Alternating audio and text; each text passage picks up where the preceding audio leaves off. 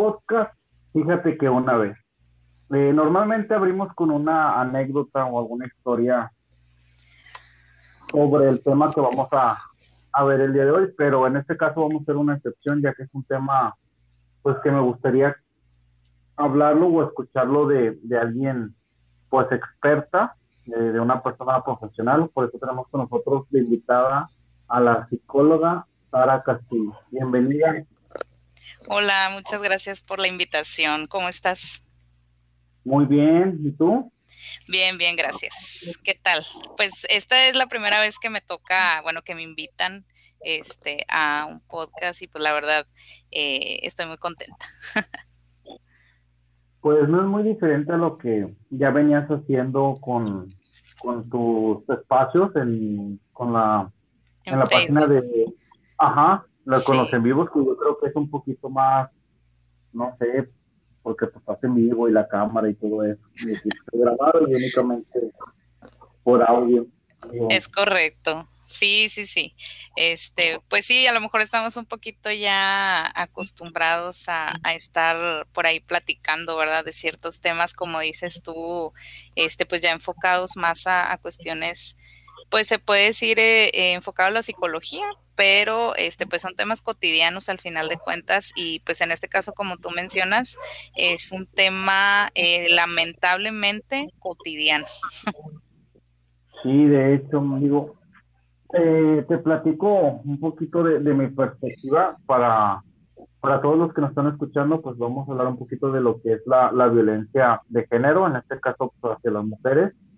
Eh, en algún momento yo creo que pasó que ni, ni, siquiera yo lo notaba, porque como comentábamos, lo veíamos todos los días o tan cotidiano que pues era normalizado y lo veías a lo mejor una violencia tan agresiva, pero de algún, algún tipo de violencia de los muchos que existen.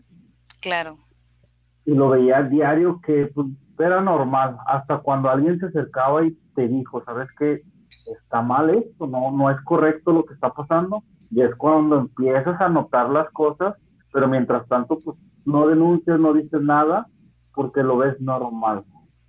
Fíjate que eso que mencionas, Alex, es bien importante porque hay una cultura de violencia ya en la que vivimos, en la que crecemos, en la que nos vamos desarrollando y pues obviamente eh, lo vamos viendo lo vamos normalizando, como dices. Y una de las cosas, por ejemplo, eh, muchas veces la violencia le ponen eh, una pues una etiqueta de disciplina, por así decirlo, desde que eres infante y, y pues por ahí empiezan ciertas agresiones, eh, a veces pues de las personas que se supone no te van a agredir, ¿verdad? Empezando a lo mejor de pronto con, con la familia o con gente cercana desde que eres niño. Entonces, desde ahí a veces te digo, ya es como verlo normal, ¿no? Ya es como me escondo porque hice una travesura y si mi mamá se entera, pues ya valió, ¿no? Ya eh, me van a, a venir a, a, dar un chanclazo, qué sé yo, ya ves esta, esto que agarramos a veces de broma de, de la chancla y que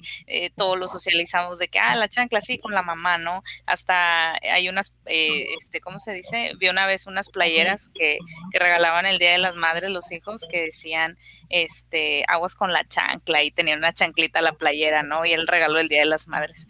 Entonces, te digo, era bien curioso ya porque, te digo, lo hace, lo hacemos porque yo creo que todos hemos vivido de alguna forma eh, experimentado ya violencia, a lo mejor hemos sido violentados y también eh, puede ser que hayamos sido eh, los violentos en algún momento y a veces eso tampoco lo notamos, como tú decías, ¿no? Sí, completamente de acuerdo. Mira, este tema lo, lo quise agarrar porque hace, creo que un par de años, yo me empecé a dar cuenta de todo, del movimiento feminista. Los protestos que iban, eh, rayaban monumentos, destrozaban casas y vehículos. Yo en su momento no lo entendía, yo decía, ¿por qué lo hacen? O sea, ¿por qué destruir algo cuando los que fallaron fueron los agresores o los que fallaron fueron las autoridades porque no, no hicieron la investigación correcta o los procesos prudentes para buscar a los culpables. Claro. Y así estuve dando vueltas por un tiempo hasta que ya una persona, o una amiga, eh, me empezó a decir, oye, no, imagínate que fuera tu mamá o, o tu hermana, o qué, digo, sí, sí lo entiendo, pero ¿por qué no poner una denuncia de manera formal o hacerlo como se debe, conforme a la ley? Pero me es que ya se hizo y se ha hecho por tantos años y nos ignoran, nos ignoran. De hecho, vi el caso de, en un podcast que se llama Regalando Dudas. en ese podcast sale un testimonio de una chava que va a una fiesta, eh, la hacen consumir grandes cantidades de alcohol, eh, no se desmaya, despierta en la cama frente a muchos de sus compañeros de, preparatoria, eh, uno de ellos su pareja y otros tipos que que, pues bueno, abusaron de ella. Ella va a meter la denuncia y no le hicieron nada a los chavos, no procedió la denuncia. Precisamente le dijeron que no, o se protegieron legalmente para que no pasara, porque el chico era el sobrino de en ese entonces gobernador de la ciudad de Puebla. Sí.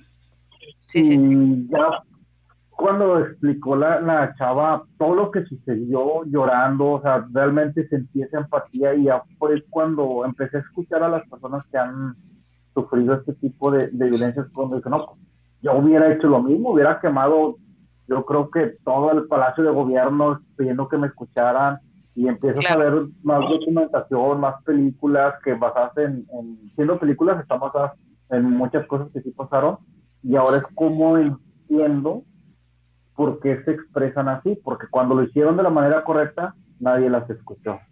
Sí, es correcto. Y esto es muy triste porque, bueno, creo que ahorita este ejemplo que mencionas, lamentablemente, como te decía al inicio, es algo que ha pasado mucho, hay muchísimos casos y como dices, tristemente eh, no se les da eh, pues ya sea por, por, lo que mencionabas, ¿no? Que son familiares de alguna autoridad, que hay personas que los protegen, eh, o por otros motivos. Me ha, me ha tocado escuchar, eh, por ejemplo, hasta en consulta, donde de pronto, pues, como ha sido, por ejemplo, en este caso, abusada desde niña, pues también lo ves normal después ya de grande, ¿no? Y después te vas, vas cayendo en cuenta poco a poco, porque a lo mejor cuando eres niño no lo tienes tan consciente hasta que vas creciendo y también vas haciendo más consciente tu cuerpo y tu sexualidad. Ahí es donde dices, oye, algo no está bien, algo me pasaba y algo, y luego era mi tío, o era mi papá, o era mi abuelo, o era mi vecino. Entonces dices tú, ¿qué onda, no? En donde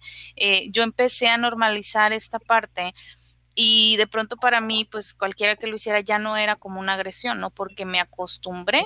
A eso hablamos en la cuestión de normalizar la violencia. Entonces, cuando tú no, cuando tú ya detectas, este, obviamente hay un impacto muy fuerte en la persona cuando empieza a detectar esto hay una crisis este, muy fuerte y aparte, así como tú mencionas, cuando es un evento que nunca has vivido, eh, obviamente hay mucha frustración cuando no hay como, eh, bueno, la ley no hace lo que le toca, ¿no? Entonces sí hay mucha, mucha frustración, por eso a lo mejor eh, sucede todo esto que decías de, de, pues cierta violencia va a generar más violencia porque no se está haciendo nada al respecto, ¿no? digo, socialmente creo que eso es lo que, lo que vamos por ahí experimentando pues hasta el momento. Y yo creo que antes de, de continuar me gustaría como este, definir lo que es violencia, porque yo creo que a partir de ahí nos vamos a ir dando cuenta de, pues, de muchas cosas, ¿no? Que, que a veces no tenemos muy consciente. A veces decimos, ¿qué es violencia? Y empezamos a pensar en ejemplos. No sé si te ha pasado no lo no no lo vamos definiendo como tal cual y Normalmente violencia lo relacionamos con algo físico sí es correcto lo primero que se nos viene a la mente Así es, y sí, y sí, eh, por lo regular desde ahí parte, pero no es el única, como tú decías hace un momento, hay muchos tipos de violencia. Por ejemplo, bueno, el, en sí, en la definición se puede decir que la violencia es el uso inmoderado de la fuerza, ya sea física o psicológica, eh, por parte de lo que es una, el agresor o eh, para lograr objetivos que van en contra de la voluntad de lo que es la víctima, ¿no? En este caso el violentado.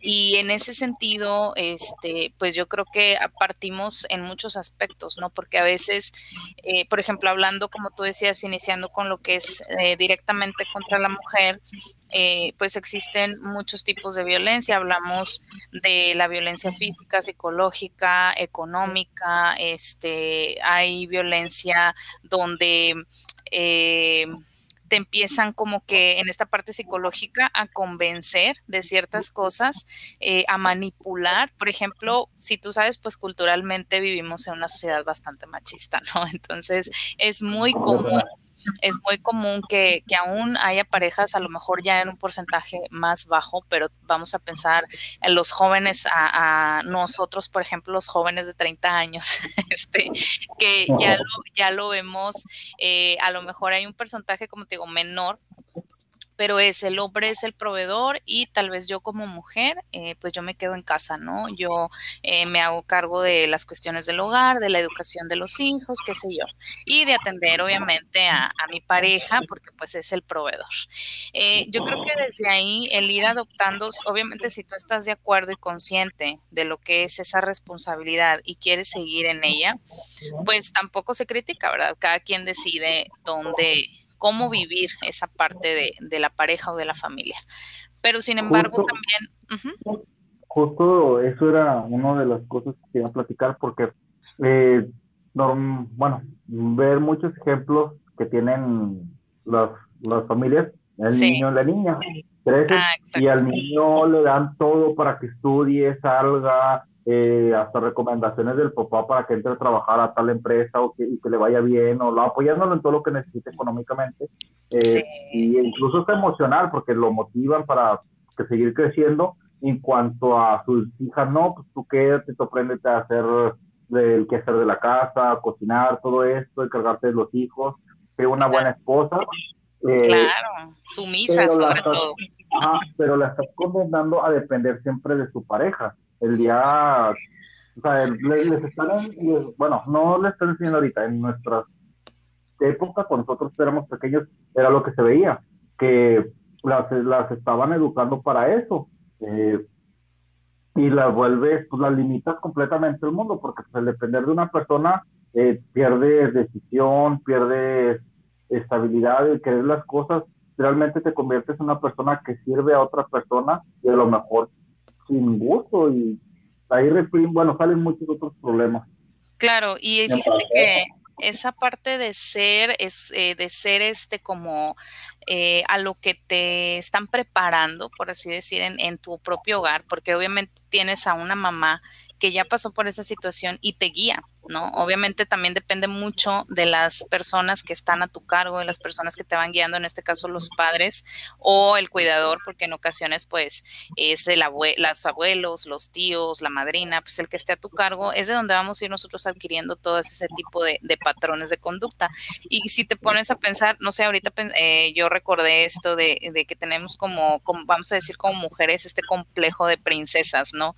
De tiene que venir casi creo que alguien a rescatarme de la bruja y el ogro, que, son mis padres, por así decirlo, este, y me tiene que rescatar y pues es el amor de mi vida y pues obviamente yo me voy a entregar a esa persona y voy a servirlo tal cual, porque él viene a rescatarme, viene a llevarme a, un mundo mejor donde realmente pues esto es todo romántico, ¿no? Es todo romantizado porque pues vas, vas viendo la realidad y sabes que, que no es así, ¿no? Sabes que también hay muchas cosas más ahí y que realmente no pasas de ser de, vamos a decir, si tú lo ves, eh, esta parte de, de, como una jaula, ¿no? en casa, pasas a otra tal cual. O sea, realmente eh, hay una falsa idea de toda, de esto, como te digo, todo romantizado en esta cuestión.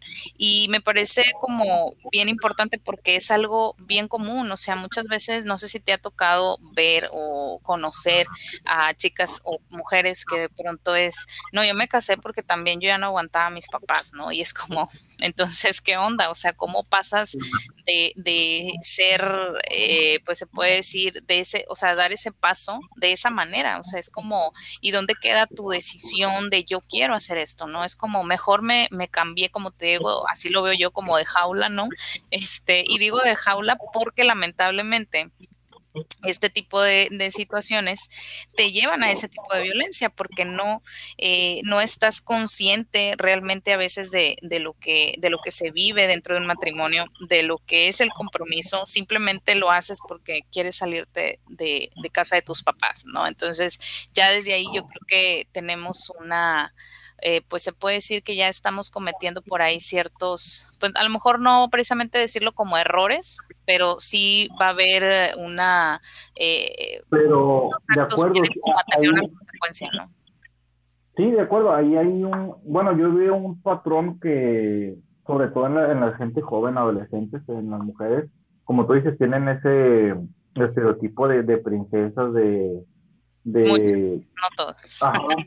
Eh, ajá, o sea, vaya, estoy generalizando, pero a lo, a lo que voy es de que, no, pues sí, tú eres una señorita, tienes que comportarte, tú no puedes salir, tú no puedes hacer eso, y las mantienen encerradas y no las dejan también un poco eh, expresar su, su libertad o salir y conocer gente, y hacen lo que tú dices, se escapan de la casa y se van con el chico desmadroso de la secundaria o de la prepa que fuma, toma, va a fiestas, sale, anda en su moto, etcétera, el estereotipo común de, de, alguien de que, ah, con esto voy a ser feliz, voy a vivir la vida y la madre, pero no, esa persona también no es conveniente, porque sí va a ser divertido a lo mejor al principio en salir y todo eso, pero no sabes en qué mundo te va a introducir, no sabes si te va a introducir en drogas, una, toma mucho, tiende a que pueda ser alguien violento y, y agredirte. Sí, eh, de hecho, yo creo que ese tipo de cosas no las ves. O sea, simplemente dices, es mi oportunidad, me voy, ¿no? En ocasiones las chicas o algunas personas piensan de esa manera. Entonces, digo, no es este... Eh, vaya, no pasa en todos los casos, porque fíjate que justamente ahorita tocando el punto de la adolescencia, ahorita eh, me ha tocado mucho ya entrar a un momento en el que los adolescentes piden ir a terapia, ¿no? Entonces creo que ahorita algo estamos haciendo y algo afuera está pasando también que pues hace que hagan conciencia en otros aspectos, ¿no? Y que pidan la ayuda, porque tristemente los padres que los llevan no tienen la cultura tampoco de de llevar de pronto un, eh, sí, trabajar su salud mental y ellos los llevan con ellos, ¿no? Pero al final, este, como hijos vienen siendo el síntoma de una problemática también de familia, no solo personal que, que ellos estén viviendo, sino de toda la situación familiar que se vive por ahí. Pero bueno, volvemos al punto de la violencia, ¿no? Donde alguien de pronto levanta la mano y dice, oye, a mí me pasó esto, ¿no? Y luego de pronto otro dice, oye, a mí también. Por eso ahora, ahorita que mencionabas lo del movimiento feminista, pues ahí empezó, desde que una mujer dijo, oye, esto no está bien, oye, hace años, ¿no? De, este, oye, ¿por qué nosotros no votamos? ¿Por qué nuestra influencia con el, con el, en la política es por medio de mi marido, ¿no? El, oye, mira, fíjate, antes así se manejaba, o sea, yo a lo mejor mujer este trataba de influenciar en mi esposo para porque yo a lo mejor tenía otra perspectiva de las cosas y pues por lo regular a veces pues se manejaba antes mucho como pues lo que me conviene el negocio no dependiendo la persona en esta cuestión política hace muchísimos años. Entonces eh, digo ahora el ser de una espectador simplemente como un espectador a las mujeres, este, pues pasamos a, ejercer ya una opinión, a un voto en cuanto a elegir ciertas cosas, ¿no? Y a partir de, de, antes, ¿no? Pero a partir de ahí también fueron cambiando muchas cosas en ese sentido. Y hablar también de esta parte, como tú decías, ¿no? El estudiar, el tomar decisiones, este, que ahorita hasta la fecha, este, me ha tocado ver que hasta está mal visto, ¿no? Que tomes tus propias decisiones como mujer. Entonces, creo que esa parte, digo, es triste porque me ha tocado con gente muy cercana que me sorprende realmente, o sea, desde el momento en cómo te quieres vestir y que ya te digan, oye, ¿por qué te vistes así? Vístete mejor como que más femenina, ¿no? Y es como que... Mmm, este, tú siendo mujer diciéndome eso, como que sí de pronto entras en conflicto, ¿no? Pero, este, digo, la violencia de género no solamente es a veces de, de hombre hacia la mujer, ¿no? Sino también a veces, pues como mujeres cometemos o caemos dentro de esa parte. De acuerdo, que al final de cuentas esas mujeres también vienen siendo como que víctimas o daño colateral del mismo machismo que tenemos, pero porque están a, volvemos, a, volvemos, a la normalización, para ellas lo ven normal y creen que lo normal es lo correcto, cuando realmente no, por mucho tiempo. Yo ahorita, por ejemplo, eh, yéndonos al, al tema profesional, de cómo crecer académicamente o laboralmente como mujeres, veo el esfuerzo que hacen que en muchos casos es muy, muy, es demasiado el esfuerzo que tienen que hacer para conseguir algo que a lo mejor un varón eh, es mucho más fácil.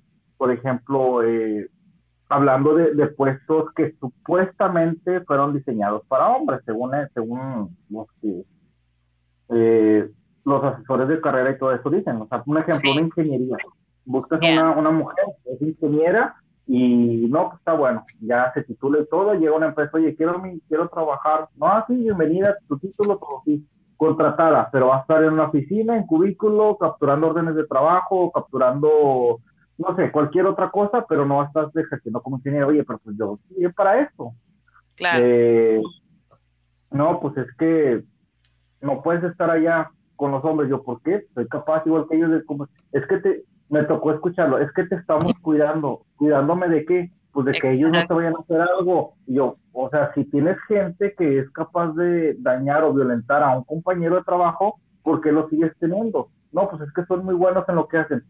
Sí, pero así como ellos hay muchas más personas. Si te vas a basar en su habilidad como trabajador, está bien, pero ellos, al ser parte de la empresa, se supone que deben de tener un lineamiento, un, un reglamento de respeto hacia un código de ética, y si no lo siguen, pues tú estás alimentando esa violencia o ese abuso hacia los compañeros. Y qué mal pedo de que muchas mujeres no puedan ejercer sus profesiones, tanto que se esforzaron en trabajar, digo, en estudiar y, y, conseguir el trabajo, y no se puedan poner en el puesto porque hay alguien más que puede violentarte y para, según ellos, para cuidarte, pues si la quieres cuidar, corre a las personas que, que pueden ser causa de violencia. Claro. Y fíjate que esto, eh, lamentablemente, yo creo que todos lo hemos vivido de alguna manera. De hecho, desde el momento en que eh, ponen un perfil, ¿verdad? Ya tú te das cuenta si envías tu currículum o no, porque a veces ya designan si es hombre o mujer el que solicitan. Pero también me llama mucho la atención porque ahorita pensando en violencia de género, pensaba, por ejemplo, en las personas eh, homosexuales, ¿no? También caen en esta violencia donde, eh, ah, sí, claro que sí, tal vez, eh, bueno, eh, sexo, o sea, físicamente se puede decir es hombre, pero como tiene preferencias sexuales este, que no son comunes, se puede decir, porque digo, ay, es que a veces dicen cada barbaridad, pero bueno, este, dentro de esa parte es como, bueno, no estás dentro de lo normal, por así decirlo, este, no entras, no hay cabida para, para esta esta diversidad, no, no hay esta inclusión, no hay esta conciencia.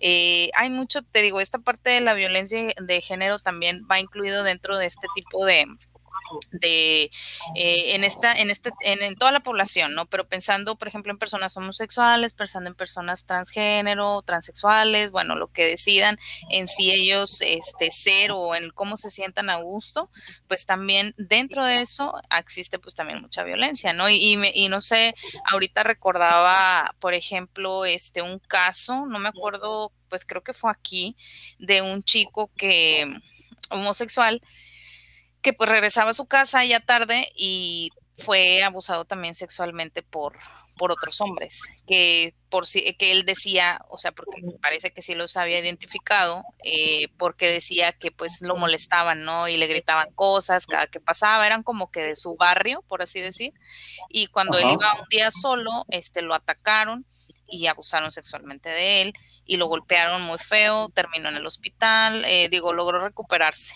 pero así como, vamos a decir, el, el simple hecho de, de, defender o el simple hecho, por ejemplo, en el caso de las mujeres, de ser mujer y andar sola en la noche, ya eh, eres un blanco para la violencia, ¿no? Este, y con los homosexuales, pues pasa también mucho en algunas ocasiones. Entonces, no nada más con eh, mujeres y homosexuales, estamos hablando de, de, una diversidad de géneros que, que, pues ahorita en la actualidad yo creo que es un poquito más conocido este, este tipo de, de géneros porque no quiere decir que antes no existieran, simplemente pues no levantaban esa mano y esa voz exactamente de decir, oye, también yo estoy aquí, ¿no? No soy de otro planeta. Entonces, esta parte me parece que sí es como importante resaltar porque a veces cuando decimos violencia de género pensamos solamente en la mujer. Y no quiere decir que pues en ocasiones también los hombres hayan sido violentados. Al final de cuentas, aquí, bueno, ahorita entiendo que a lo mejor empezarás por el lado de la mujer porque es más el porcentaje, se puede decir. de, la tasa de, violencia de las mujeres. Exacto. Por violencia de género es mucho más grande. Y Si te pusieras a ver estadísticas de cuántas mujeres mueren diariamente solamente en México, pues somos el primer lugar a nivel mundial de violencia contra la mujer. Y hace poco, bueno, justamente en marzo, cuando pasó todo esto de, del Día de la Mujer, las marchas y toda esta situación, donde pues siguen todavía defendiendo mucho esta parte de no, pero si se dan cuenta, hay más hombres muertos este, en, que, la, que mujeres, ¿no? Y decíamos, pues sí, pero lamentablemente ellos no mueren por ser hombres, o sea, por el simple hecho de ser hombres, simplemente mueren porque pues están en delincuencia organizada, porque ellos mismos este, se violentan entre ellos, cuestiones de ese tipo accidentes, qué sé yo, pero la mujer es por el simple hecho de ser mujer. Entonces, creo que esa es la, la diferencia y el grito de, oye, este, por eso voy y a lo mejor quemo donde, como tú decías al inicio, no voy y quemo ahí todo esto para ver si en algún momento reaccionas y te das cuenta que no podemos estar en esta situación, ¿no? Y es muy difícil porque pues todavía siguen criticando mucho. Ay, no, pues es que eso de ser feminista, eso de ser así, eso de ser así. Yo creo que eh, hay que respetar muchas cosas. Así como ahorita yo mencionaba que una mujer machista, por así pensarlo, porque al final de cuentas, pues la mujer, no, no nada más el hombre es machista, ¿no? Eh, pensamos en, en la mujer, el que yo asumo lo que culturalmente me han mostrado, porque es lo único que conozco y porque aquí me siento a gusto, pues adelante. O sea, eh, tú decides dónde te sientes mejor y cómo te sientes a gusto, pero también es respetar lo que la otra mujer, a lo mejor diferente a mí, que ella ya cambió una perspectiva porque le tocó vivir otras cosas, porque está más abierta a, a este tipo de situaciones y se quiere involucrar y le gusta, pues adelante, también hay que respetarlo, ¿no? Entonces yo creo que tal vez no nos podemos ir de un extremo a otro siempre, pero yo creo que sí es importante, este, pues defender, pues defenderse, ¿no? Al menos empezando desde uno mismo y yo creo que tenemos como padres ahorita o como adultos también la responsabilidad con nuestros propios hijos, ¿no? ¿Qué le voy a enseñar a mi hijo este, para que pues no caiga en este tipo de, situaciones, tanto que pueda ser violentado como que pueda ser un agresor? Sí, completamente de acuerdo. ahorita mencionaste algo del, de que solo con el hecho de salir de noche, pues ya te conviertes en un blanco.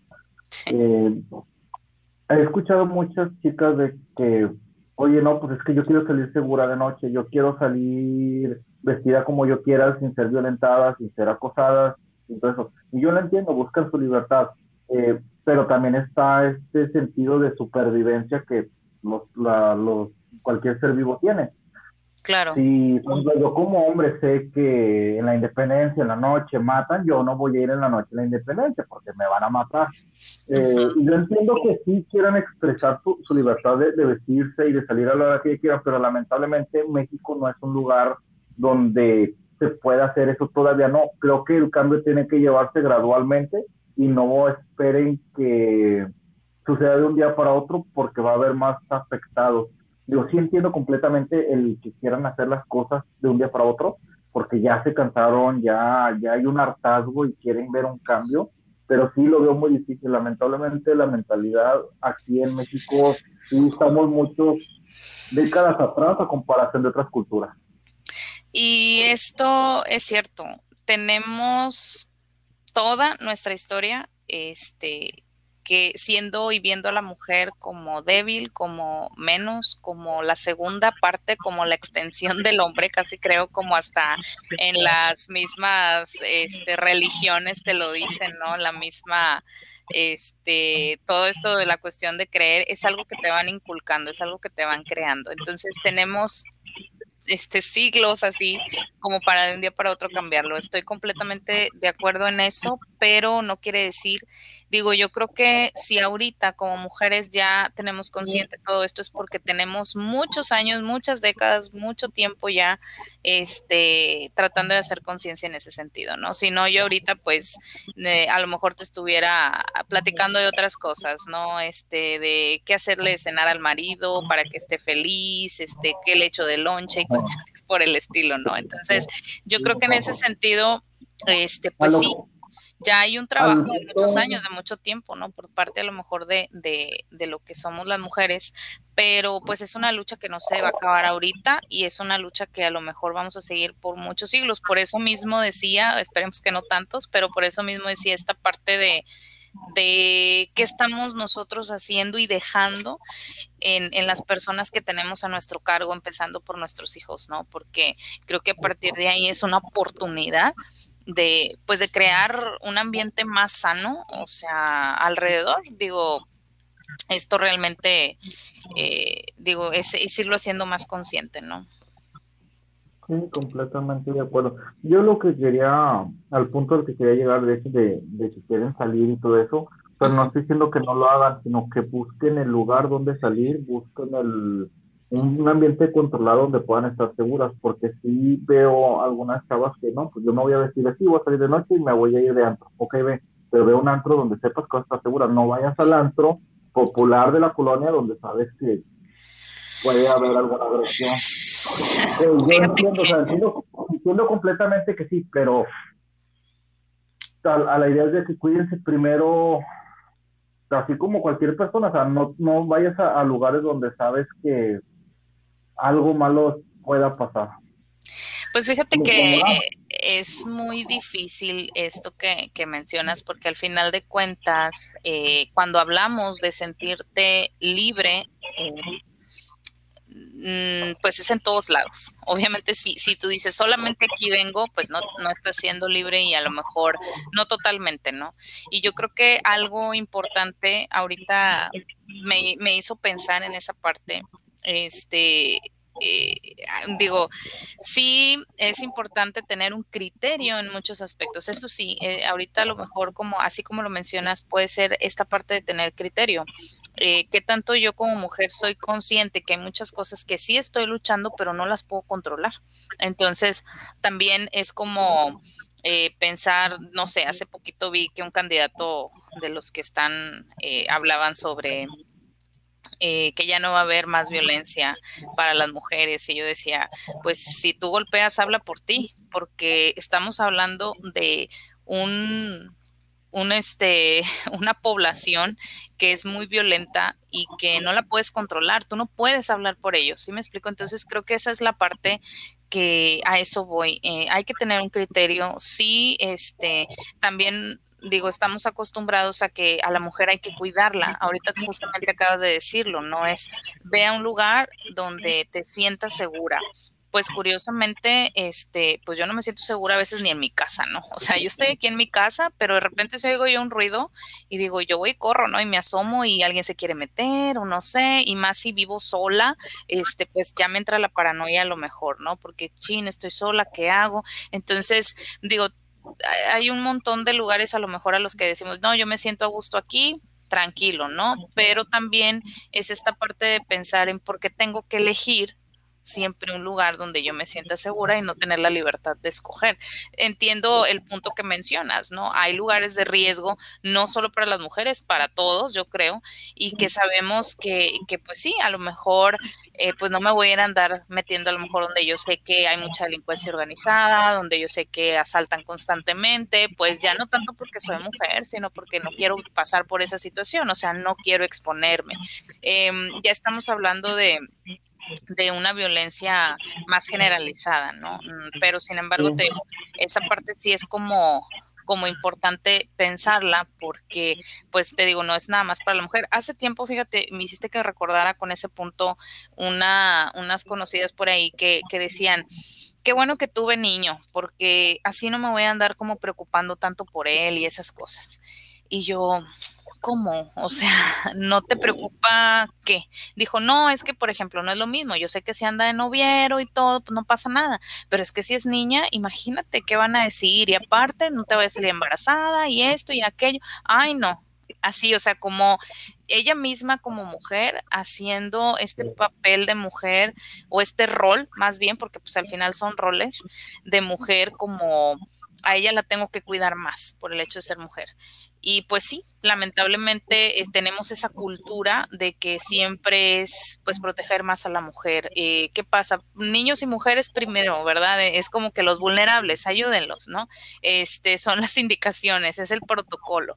Entonces, de igual forma yo le decía, ¿sabes qué? Le dije, a mí sinceramente si tengo, yo, yo tengo una hija, mujer, pero si tengo un hijo varón, pues yo creo que sí me voy a preocupar, o sea, como quiera, ¿verdad? Independientemente de sea hombre o mujer, dije, es mi hijo y claro que me voy a preocupar dónde está, quiero saber con quién está, quiero saber, o sea, también me gustaría saber qué está tomando, qué está bebiendo, con quiénes anda, eh, qué tipo de tenis trae, porque pues también a lo mejor le pueden quitar sus tenis, que el reloj, que X y cosa, ¿no? O sea, realmente yo creo que, este, digo, a lo mejor yo como mamá pensando paranoicamente, eh, sea hombre o mujer, para mí la, angustia de, a lo mejor una situación de riesgo hacia mi hijo, pues va a ser el mismo si es hombre o mujer. Y yo lo veía muy este, marcado en estas personas que mencionaban esto, ¿no? De, no, qué bueno que yo tengo hombre porque batallo menos, no me preocupo tanto, ¿no? Yo decía, vaya, o sea, entonces realmente estará consciente de lo que es ser padre. Entonces digo, bueno. Este ahí está sacando prácticamente el problema de de la mayoría de los hombres que, que, tenemos, que es este como que sobre, hazte garras tú solo, porque tienes que cuidarte porque eres hombre. Te tienes que hacerte valer por ti porque es hombre, sin una guía, sin nada, y pues será como que pues, prácticamente a nosotros nos educaron de que hiciste las cosas bien, felicidades, qué chingón, y eso es la, las cosas mal, pues qué pendejo. Es correcto. Y fíjate que eh, hace poco hablaba con unas personas que, eh, pues hablábamos justamente de la parte machista y todo, y yo le preguntaba a uno de los chicos, le digo, oye, ¿a ti no te afecta el machismo? O sea, ¿no te quejarías de él, de esta cultura como machista? Y me dice, ¿cómo? Le, dijo, le digo, mira, yo porque eh, él ahorita pues ya siendo, eh, se va a casar, entonces por eso mismo le preguntaba, ¿no? Él decía, no, hombre, es que estoy con lo de la boda y pues uno tiene que pagar porque pues ya ves, al hombre le toca y que no sé qué y empieza, ¿no? Y le digo, ¿te fijas como la presión también de la sociedad de tienes que hacer esto? ¿Quién dijo que el novio tenía que pagar todo? ¿Que no eran los papás de la novia? Pues él me dijo que era el novio, yo dije, pues yo no sé, para él era el novio, pues él anda soltando lana. Él dice que él y el papá de la novia, entre los dos, una cosa así.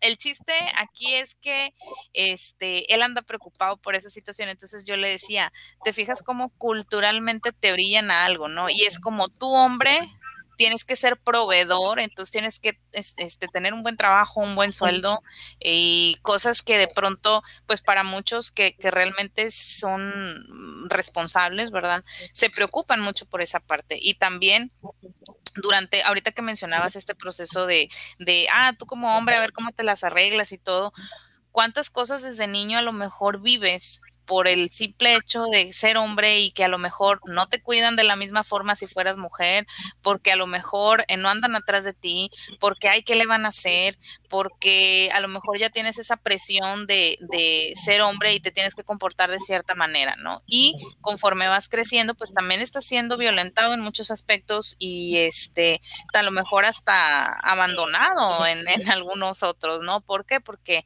no está esa atención, porque pues no pasa nada, ¿no? Es hombre. Y otra de las cosas, como te decía, ya como adulto, pues esta presión, como esta carga, pues de, como te decía, de proveedor, de protector, de eh, tienes que ser inteligente, de tú tienes que resolver las cosas, de tienes que tomar las decisiones importantes, o sea, es una carga muy grande realmente. Entonces yo le preguntaba eso a él, porque pues por su por su tipo de pensar, dije yo, pues tú eres un buen candidato para esta pregunta, ¿no? Y él me decía, este, dice, pues no lo había visto de esa manera, dice, ahora que lo pienso, este, me estoy asustando. Y le dije, no, fíjate, creo que al contrario, tienes mucha, tienes una oportunidad de trabajar algo, porque no tiene que ser así.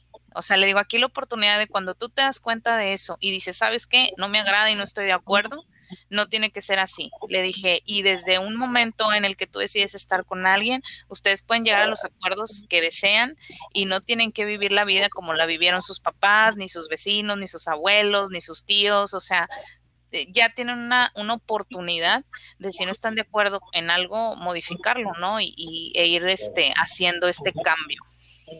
Dentro de lo mismo de, la cultura machista, eh, veo, bueno, es mi, mi, percepción de que, bueno, haciendo, haciendo alusión a la frase de todos los hombres son iguales, ah, básicamente, básicamente nos quieren hacer iguales a todos. Como tú dices, el hombre fuerte, el proveedor, el, el que, que, se vuelve una carga emocional muy grande. Por ejemplo, eh, tienes que ser el duro emocionalmente, nada te tiene que afectar porque si tú te derrumbas emocionalmente, pues los demás o toda la familia también también se van a caer. y es la responsabilidad que te están dando. Y como hombre, pues te puedes estar muriendo por dentro y con depresión, ansiedad, lo que tú quieras, y no lo sacas, y ahí lo traes, y lo traes. ¿Por qué? Porque luego te van a ver como una persona débil, que no aguantó esa responsabilidad.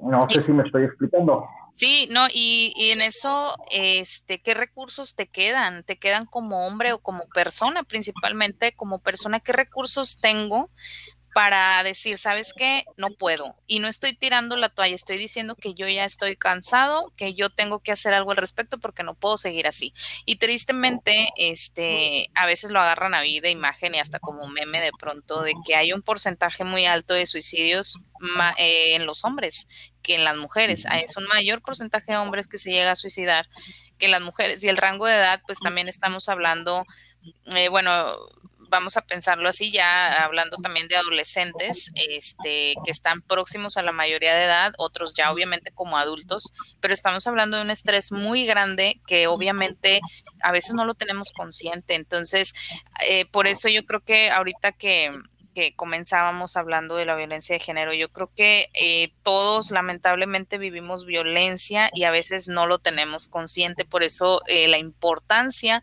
de tener como, por ejemplo, bueno, ahorita pensando en este tipo de espacio, ¿no? De, de hablar sobre el tema y que a lo mejor digo, bueno, este, he escuchado mucho de lo que oigo en las noticias y así, pero a lo mejor hay algo que me está haciendo clic ahorita al estar escuchando este audio y decir, oye, esto no lo había visto de esta manera, oye, a lo mejor también este, yo estoy siendo violentada y no me estoy dando cuenta. Digo, a veces lo agarran también hasta de, de juego, ¿no? Pero creo que es importante ser consciente. Ahora, eh, hay que ver hasta dónde se puede normalizar eh, la violencia y que de pronto pues también es muy, es muy difícil identificarlo, principalmente la psicológica es la más difícil de identificar porque eh, digo, a veces este, te destruyen casi creo que la autoestima por completo, que ya tú ya ni cuentas, ¿no? Ya no sabes, no sabes ni qué onda, este, y pues vas por la vida así como muy campante, muy normal y según tú estás bien, ¿no?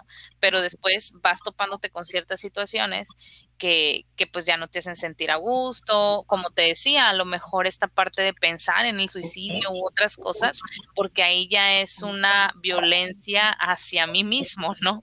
Ya me estoy autoagrediendo y eso también, este, pues va dentro de. Sí, sí, completamente de acuerdo. Como, pues te vas quitando valor tú mismo, o sea, te normalizas el el que te traten así, pues, crees que lo hasta lo mereces. Sí, exactamente. Es como ya hasta lo que me tocó, ¿no? Casi creo. De hecho, recuerdo mucho, ahorita me acordé, ahorita que dije esa frase de ya me tocó, eh, que muchas personas cuando tienen una pareja violenta o que no están a gusto con esa pareja, dicen, no, pues es, es tu cruz, ¿no? Les dicen los demás. A mí me tocó una amiga que, que su mamá, ella le dijo, ¿sabes qué, mamá? Mira, ya no estoy viviendo a gusto, estoy pensando en divorciarme. Me dijo, ¿cómo? Dijo, claro que no. Dijo, ¿dónde ves ese ejemplo? Dijo, yo sigo con tu papá y no sé qué y no sé qué. Este, y, y pues tengo mucho tiempo y también él se ha portado así, también me fue infiel, bla, bla, bla. Y le dijo muchas cosas, ¿no? Que, que dice, y hasta yo me quedé sorprendida de cómo ha tolerado tanto mi mamá y dice, es tu cruz, ¿no? Al final de cuentas tú lo escogiste y te tienes que aguantar y a esta casa no vas a regresar, ¿no? Era como también ese mensaje.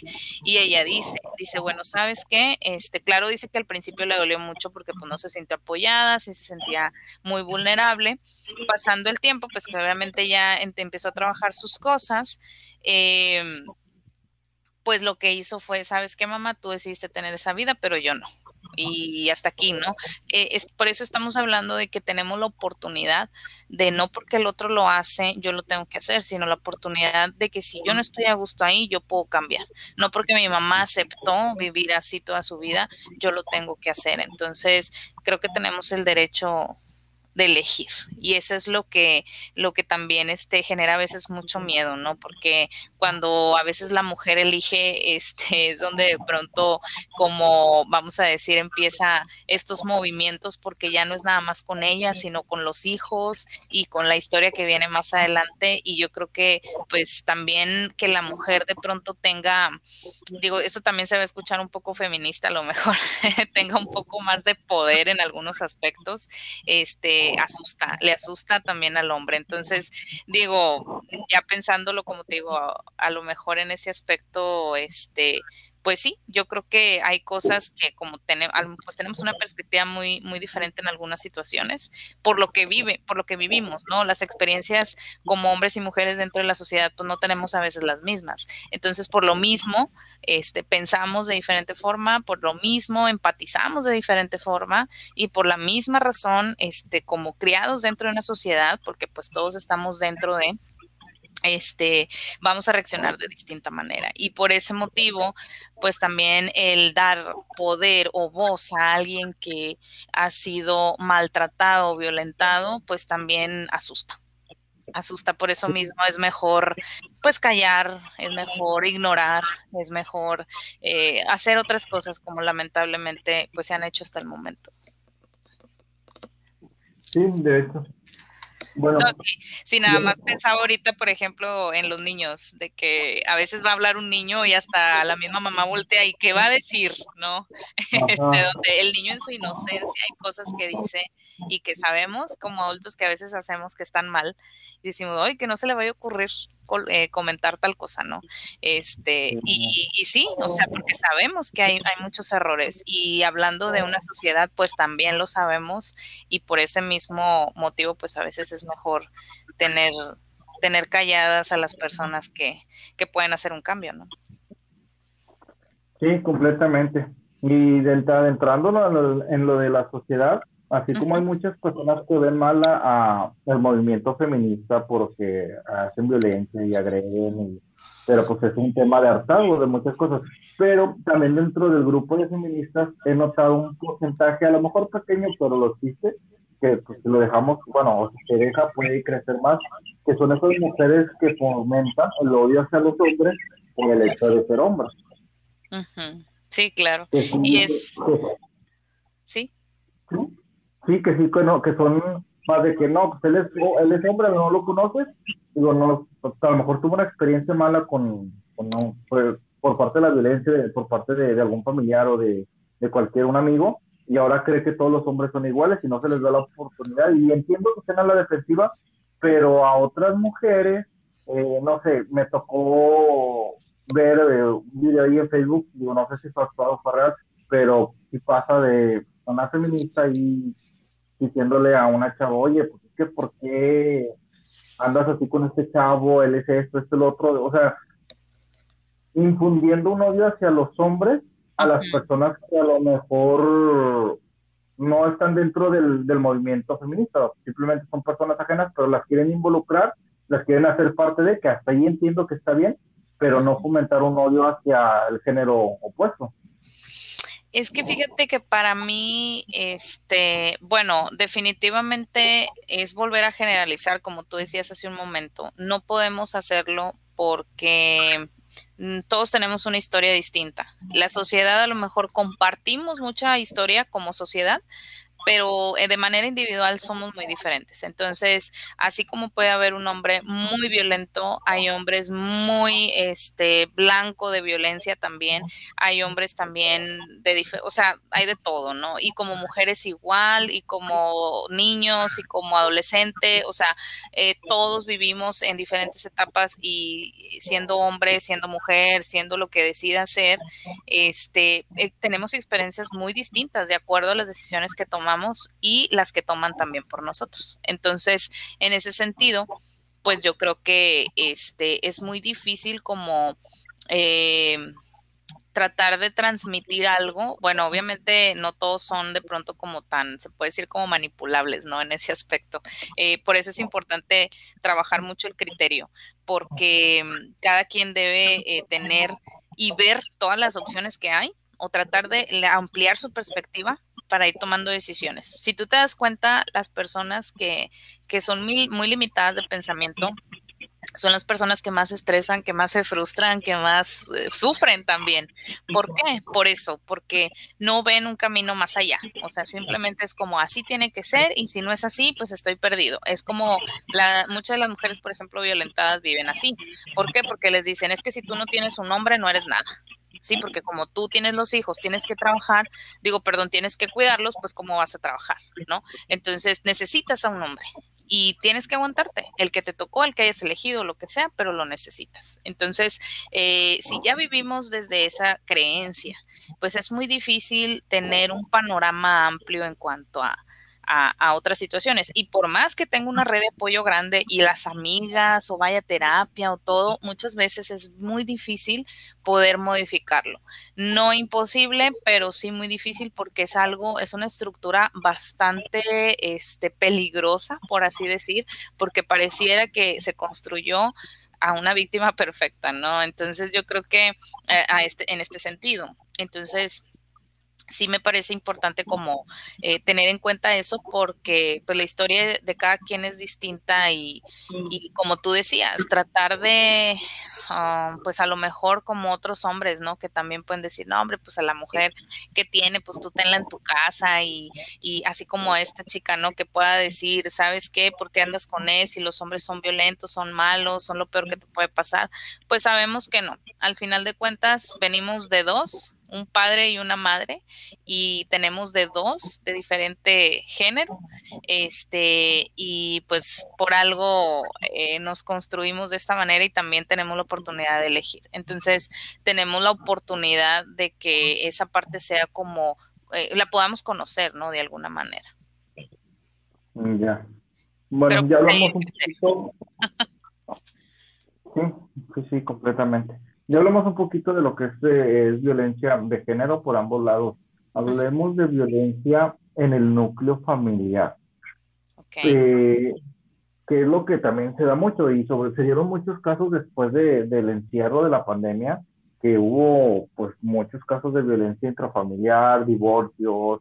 Sí, eh, sí, sí, el, el, estar encerrados, a lo mejor el, el estábamos tan acostumbrados a no convivir con nuestra familia por estar todo el día en el trabajo, en la escuela, y amigos, etcétera, que cuando nos ponen juntos y pasamos, no sé, yo creo que ni 15 días y ya empezaron a, a salir casos, que yo sé que siempre ha habido la violencia familiar y no debería ser normal, pero pues lamentablemente aquí sí, sí pasa y ahora aumentó la tasa de, de violencia familiar conforme a, a, la, a la cuarentena.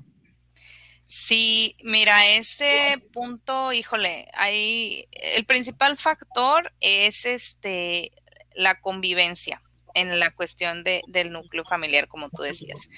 El hecho de ya no salir de casa, este, pues generó mucha angustia para muchas personas, ¿no? El, la parte de la pandemia, cuando te vienen y te dicen, afuera hay un virus, este, que está matando a la gente, porque pues al final de cuentas ese fue el mensaje, este, y, y no salgas, ¿no? Porque vas a morir. Eh, pues obviamente primero entras en paranoia, este, empiezas a pensar cómo le voy a hacer, tengo que ir a trabajar, en mi trabajo me dan opciones, no me dan opciones de, de, estar trabajando en casa o no, tengo la oportunidad, entras en un estrés total como adulto, como niño simplemente te dijeron, ya no vas a ir a la escuela, los niños dijeron, súper bien, no voy a ir a la escuela, me voy a quedar en mi casa. Eh, sin embargo, muchos niños, este, digo, hace poquito platiqué con un director de, una primaria acá en Apodaca y él platicaba acerca también de este tema de cómo ellos fueron identificando eh, la este aislamiento, eh, la, la, se puede decir como las eh, consecuencias, ¿no? Dentro de los niños, como psicológicas, emocionales y como tú indicas, la parte de la violencia, pues no fue su excepción. Entonces, hablando también de chicos muy aislados, solitarios, eh, pensando también en adolescentes que se autoagreden, eh, pensando también en que dentro de la familia ya había una situación de violencia y el niño la vive más de cerca. ¿Por qué? Porque papá y mamá ahora están ahí todo el tiempo, ¿no? Eh, y a lo mejor, este, eh, si el hecho ya de la mejor de la pareja, de convivir más tiempo, generaba estrés, generaba angustia y generaba esta violencia, pues imagínate, ya no lo vivían ellos dos, en la noche que se veían y que se acostaban juntos, ¿no? Sino ya era todo el día este, con los niños, porque aparte, no sé, hace también en, una de las, de las pláticas que teníamos nosotros acá en las transmisiones de la clínica, hablábamos de cómo las mamás este, pasaron eh, de tener ese ratito de relax, de ir a la veloterapia y todo, a estar 100% y darles de comer, conecta la compu, ya no tiene pila, mira, no se nos fue el internet, y luego el papá ya, oye, este, no hagan tanto ruido, dile a los niños que, que se callen, que no estén gritando, que no, o sea, y, y hablando también de que vives a lo mejor en una casita de tres recámaras, o sea, dos son para dormir y una es el cuarto de todo y un baño, pues estás de acuerdo en que está canijo, ¿no? Entonces dices tú, ¿cómo le haces? O sea, ¿cómo le haces? Te genera mucho estrés y, por ejemplo, cuando hablábamos en esta parte de la mamá, ¿cómo lo vive la mamá? ¿Cómo lo vive el papá? ¿Y cómo lo vivo yo como niño? Entonces, por ejemplo, yo mamá, pues a lo mejor lo vivo así. Ya no voy a la veloterapia, ya no tengo ese respiro, ya no voy con mis amigas, entonces, ¿qué hago? Pues estoy estresada. Y aparte, trato de estar más en el celular porque es mi, mi escape, ¿no? ¿Y qué pasa? No debes estar en el celular porque también el niño lo ocupa para la clase, porque a lo mejor solamente tengo uno o dos dispositivos y a lo mejor tengo tres y cuatro hijos. ¿Cómo le hago? ¿No? Y le presto a uno, le presto al otro la clase de aquel, y luego la tarea, entonces ya se te va todo el día en cuestiones de la escuela y aparte pues has de comer, barre, trapea, lo que tengas que hacer, lavar ropa y pues lidiar con los chicos, ¿no? Y obviamente, pues la demanda como pareja de, oye, ¿qué onda? Este, pues en todas las demandas, ¿no? Como pareja, a lo mejor depende de lo que estés acostumbrado a hacer, eh, a lo mejor de, de, proveer, a lo mejor de salir al súper, a lo mejor de todo, todo lo que tengas acostumbrado a hacer, pues a veces ya ahí se va complicando un poco, ¿no? Ya si papá también interviene en esta parte de, de la crianza, de, ¿sabes qué? Pues mira, yo te ayudo con uno, tú con otro y a ver cómo nos organizamos, ok. Digo, hay personas que supieron eh, llevar esta, esta pandemia, no precisamente como se puede decir como exitosa tal cual, pero la han sabido sobrellevar de una manera pues eh, bien, ¿no? Y otras, como tú dices, que yo creo que la mayoría, este, pues se los ha complicado mucho. Y pensando en la violencia, pues sí, hay muchos motivos por los que se puede generar desde uno mismo, como te decía al inicio, te entras en paranoia y a lo mejor ya te pones agresivo, te pones a la alerta en todo sentido. Entonces cualquier cosa detona, detona por ahí un, una conducta tal vez agresiva, ¿no? ¿Por qué? Porque ya estás paranoico desde, desde antes. Entonces, eh, viene, en la pandemia, o bueno, el aislamiento vino a detonar muchas cosas por ahí que, que ya se estaban viviendo, o sea, no fueron nuevas. Eh, yo recuerdo que al inicio de la pandemia, y las principales demandas en el consultorio pues era pues la ansiedad, el estrés, todo esto, ¿no? Obviamente también duelo por pérdida de las de la familia, de los familiares por motivos de COVID, de que u otras razones, pero este pues en ese entonces este todo era se moría, ah, murió de COVID, ¿no? O sea, las mismas personas decían sin saber. Entonces, creo que esto eh, como te digo, un trastorno de ansiedad, un, trastorno de depresión, a lo mejor vino a detonarse con el aislamiento, pero este no quiere decir que eh, se originó en, en el ajá, en lo que fue el periodo de pandemia. Sí, de Bueno, quitando factor pandemia, ahorita que estabas mencionando sobre los niños, eh, tú que, convives más con, con estos casos, ¿qué tan grande es la situación o qué tan común es ver niños que sean violentos? Que sean violentos. Híjole, pues sí hay. Mira, de hecho, este. Eh, hay, un, hay una etapa en la niñez donde es muy común que el niño sea violento, ¿no?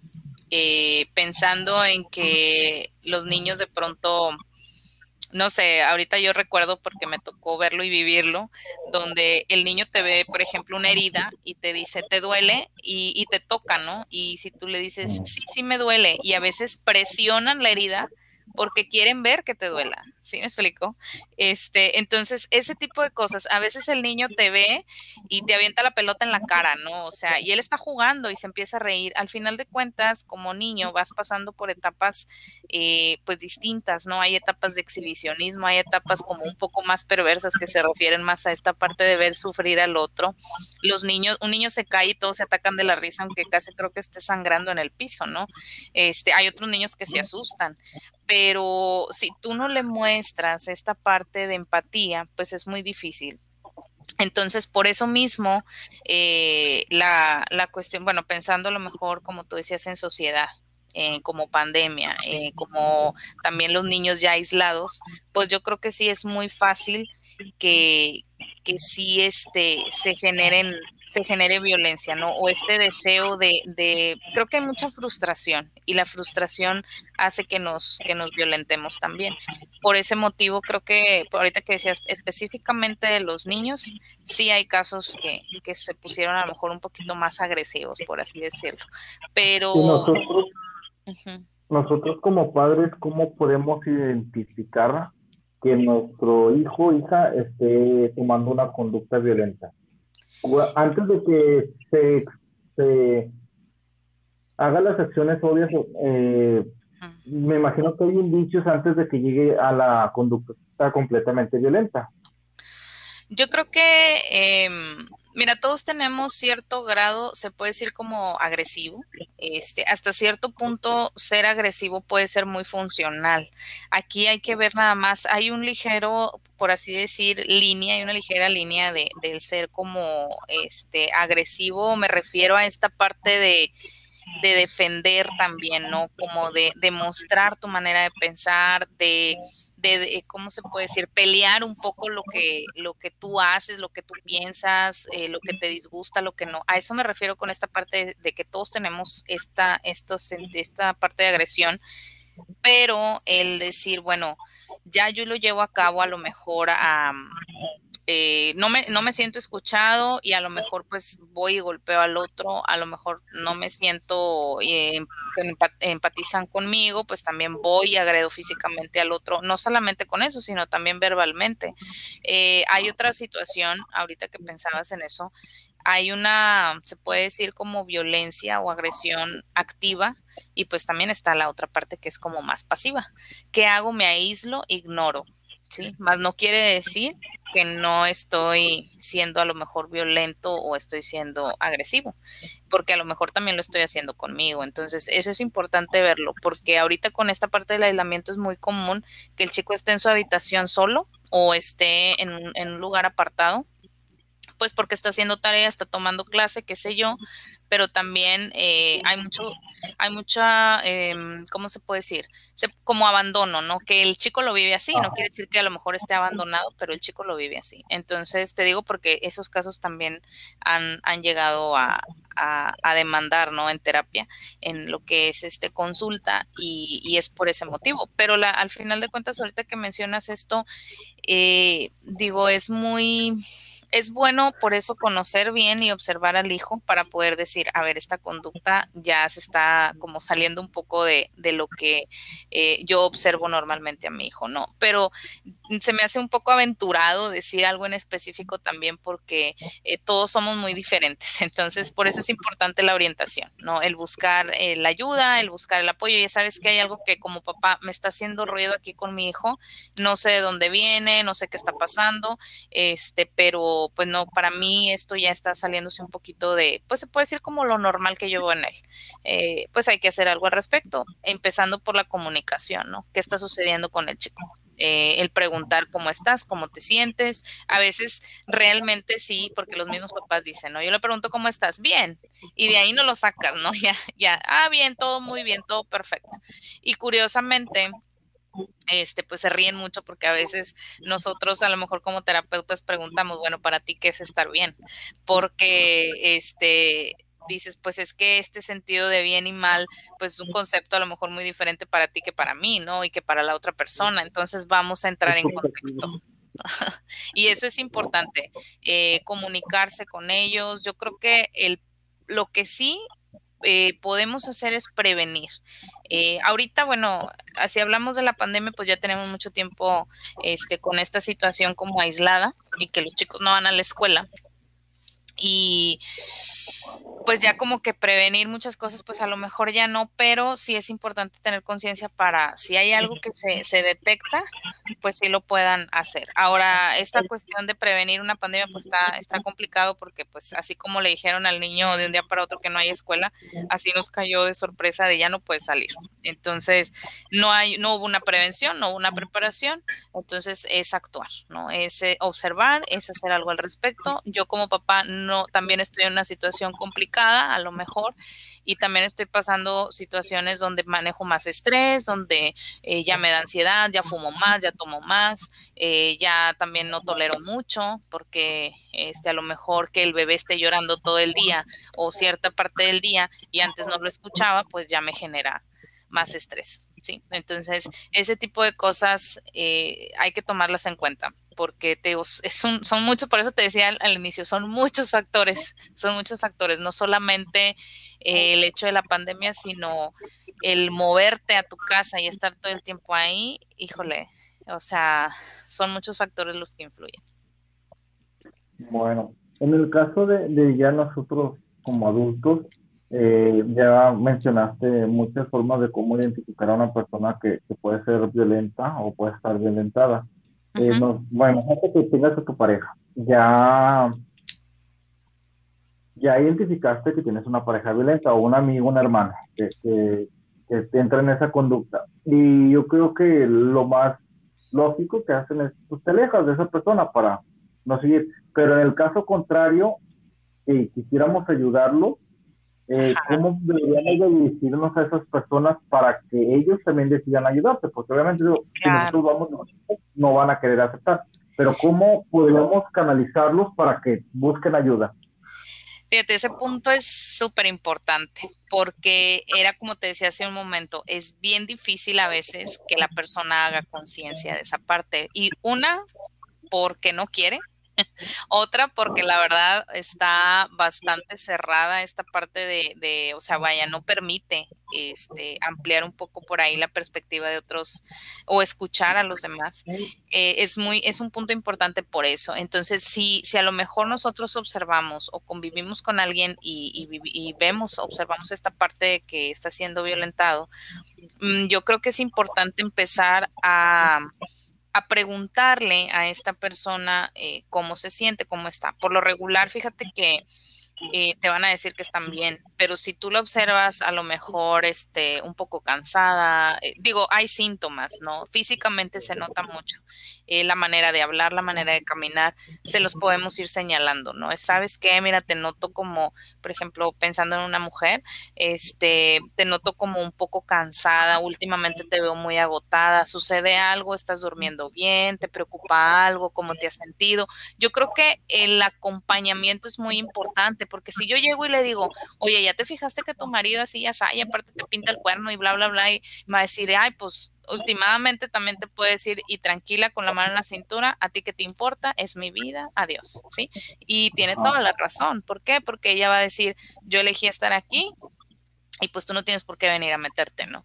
Entonces sí hay que tener mucho cuidado porque a veces también llegamos violentamente a ofrecer una ayuda que pues tampoco va a ser bien recibida porque también es violenta. Entonces sí es importante tener como mucho tacto en ese aspecto. Yo creo que es observarla, el irle señalando, como te decía, estas cosas que observamos en ella, el tratar de que, que platique un poco, a veces es tardado, pero que poco a poco vayan hablando de situaciones eh, por ejemplo, que a lo mejor platique, ay, es que sabes que este Juan no me dejó salir eh, con ustedes, pero pues las veo otro día, ¿sí? Entonces tú dices, ah, chis, ¿cómo que no la dejaron salir? O sea, ya te hace ruido, ¿no? ¿Cómo? O sea, tiene que pedir permiso, ¿cómo? ¿Qué pasó ahí, no?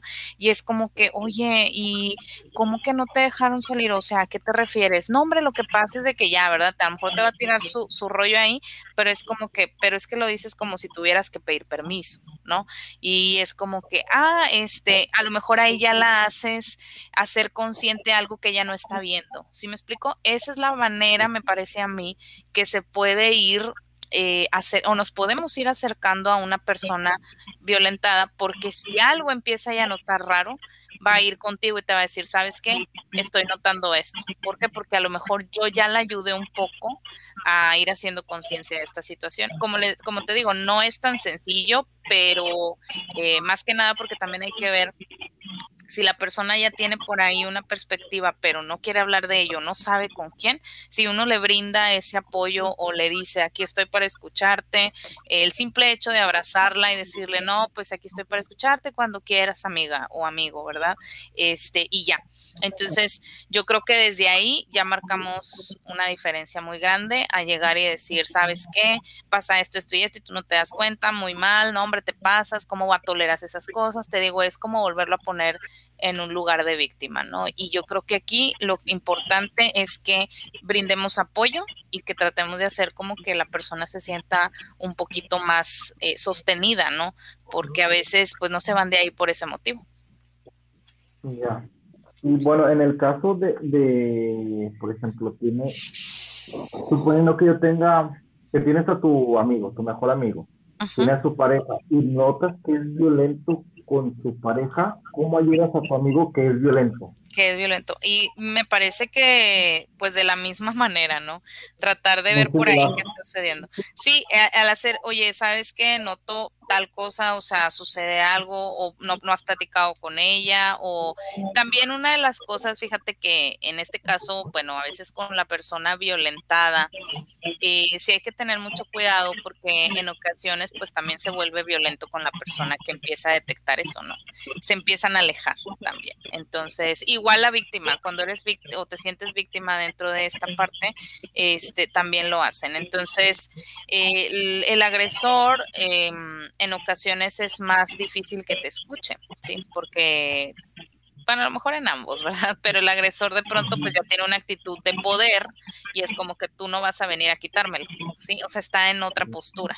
Y en ese sentido, este, pues sí se puede complicar también, pero a lo mejor es, es a lo mejor indagar un poco en, en, cómo se siente, ¿no? Porque en ocasiones lo que menos le preguntan al agresor es qué está sintiendo. Por lo regular a un agresor es como él es el malo, él es el señalado y a lo mejor tiene una historia de que ha sido señalado y que ha sido a lo mejor, por lo regular el agresor ha sido víctima en algún momento y por ese motivo de pronto pues detonó en una persona que le permitió ser este la víctima y él el agresor, pues cambiar el papel de inmediato. Cuando estás eh, victimizado durante mucho tiempo, es muy común que de pronto ves la oportunidad de ser agresor, la aproveches, porque ahí sacas todo tu, toda esta frustración, todo, esta, todo este dolor, todo, todo este enojo, este, sale ahí. Entonces, muy probablemente también fue una persona este, agredida, violentada, entonces, pues por eso mismo es empatizar, ¿verdad? Digo, tampoco, sí, obviamente a veces genera molestia, ¿verdad? Como tú dices, si yo veo que está haciendo algo que digo yo, oye, qué mala onda, te la estás bañando, ¿no? Este, pues sí va a molestar, pero pues tenemos la oportunidad a lo mejor de, de también verlo como víctima, porque al final de cuentas, pues como dicen, esa conducta no es nada más porque sí. De algún lado salió. Sí, sí, sí. De acuerdo con eso. Y bueno, ahora yo sé que va a ser muy difícil, pero yo supongo, soy una persona violenta. Eh, y para nosotros, para las personas violentas, obviamente es muy difícil darse cuenta que uno es violento. Pero ¿cómo sería una forma de darse cuenta de que, oye, pues sí, soy una persona violenta o estoy agrediendo a una persona? eh, ¿Tú te refieres a... Ajá. Ajá, como, como primera persona, o sea, yo, imagínate, yo soy violenta, soy una persona violenta. Todos me lo dicen, pero obviamente pues, no me doy cuenta por mi necesidad y todo eso. ¿Cómo, ¿Cómo habría forma de que yo me pudiera dar cuenta de que sí soy una persona violenta? Pues mm, es que más bien aquí también es que, bueno, hay muchas formas de que se pueda dar cuenta. Aquí es que quiera realmente este, darse cuenta. Mira, realmente lo tienen consciente. Sí, sí lo saben. Aquí lo que no les parece por lo regular es, o sea, vaya, cuesta mucho trabajo aceptarlo. Eh, hablamos de una violencia también ya como algo enfermizo. Estamos hablando a lo mejor de alguna situación ya que a veces no podemos controlar. Entonces también es importante por ahí detectar esa parte, ¿no?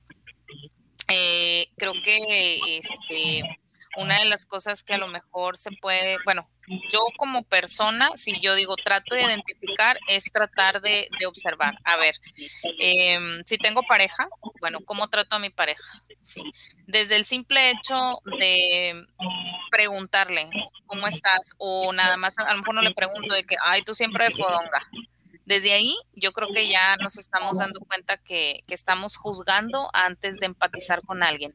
Una persona violenta por lo regular no empatiza. Entonces, si vamos, si nosotros vamos dando cuenta que no somos muy empáticos con los demás, yo creo que estamos dejando de lado algo y eso nos puede generar eh, ser una persona como pues sí, como algo violenta, ¿no? Entonces, eh, en ese sentido, yo creo que, mira, por ejemplo, ahorita pensaba en muchas de las personas que, que, pues son violentas desde niños, que de pronto generan por ahí ya una psicopatía, por así decirlo, este, comienzan de pronto siendo muy, pues alguien como un nivel más abajo, siendo ellos los agresores, pensando en su mascota, pensando, pues sí, en el gatito, en el perrito, ya de repente para cuando acordaste ya ahorcó al perro y dices tú, achis, ¿en qué momento? ¿Por qué? ¿Qué pasó?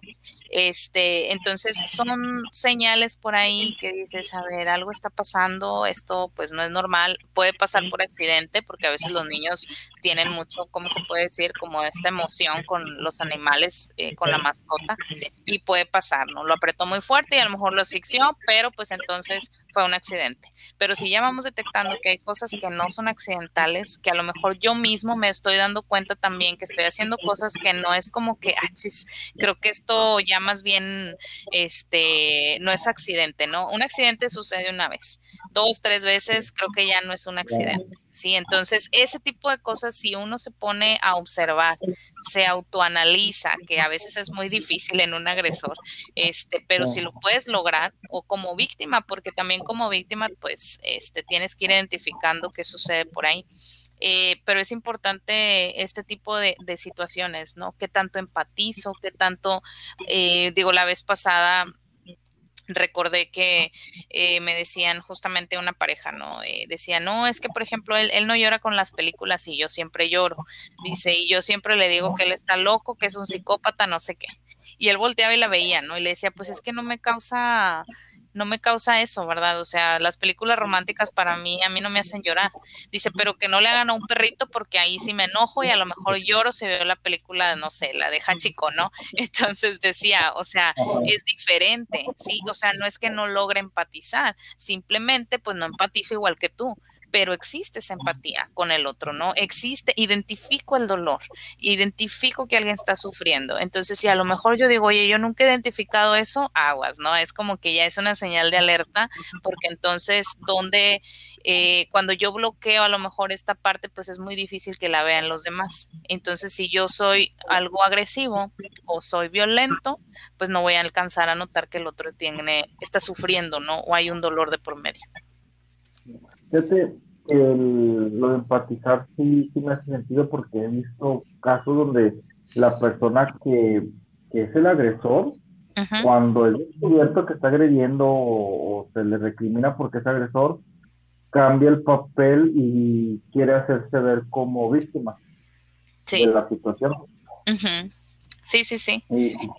es común y al final eh, tal vez de esa situación en específico no lo sea, perdón, pero sí pues en algún momento pudo ser la víctima, como te mencionaba. Este, obviamente eso no justifica su acción, ¿verdad? Eh, lamentablemente en, su manera o en su vida fue la forma de que él lo pudo canalizar, pero pues no fue la correcta, ¿no? Entonces, yo creo que por eso es muy importante, ahorita que hablabas de cómo identifico en el niño, por eso es importante conocerlos, por eso es importante ver es que fíjate que en el niño a mí se me, se me, te digo que es muy aventurado para mí decir algo por, por el hecho de que eh, hay mucha responsabilidad alrededor de donde vive, sí, hablando de padres, hablando de cuidadores, hablando de hermanos, este, donde viva el niño, em, pues si el niño a lo mejor, si yo me traigo a lo mejor un niño de una comunidad muy violenta, pues yo voy a decir, oye, este niño es bien violento, es bien agresivo, ¿Por qué? Porque allá donde él vive es muy normal, que era lo que decíamos al inicio, ¿no? Lo normalizamos, lo vemos común.